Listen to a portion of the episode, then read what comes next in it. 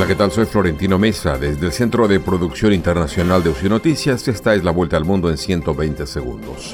Los militares ucranianos resisten en la ciudad de Kupiansk, clave para ambos bandos, y aseguran que han causado bajas masivas entre los 100.000 soldados que se calcula Rusia ha desplegado en esa zona, donde el ejército invasor continúa la ofensiva.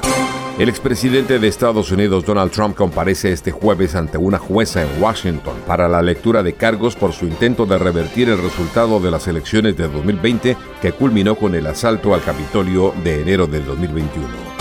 La Junta Gobernante de Níger y grupos de la sociedad civil pidieron a la población que se movilizara este jueves en la capital para pelear por la libertad del país y rechazar la injerencia extranjera. A esta hora miles de personas están en las calles.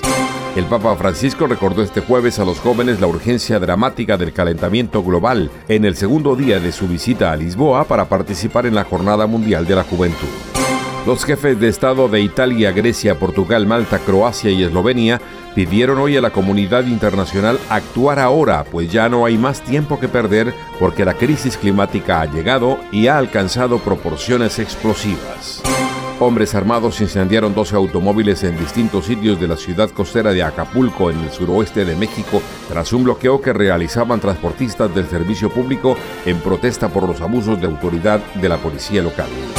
Varias agencias de la ONU pidieron aumentar la cooperación internacional para frenar la cifra récord de migrantes que cruza la inhóspita selva del Darién en la frontera entre Panamá y Colombia en su ruta hacia Estados Unidos.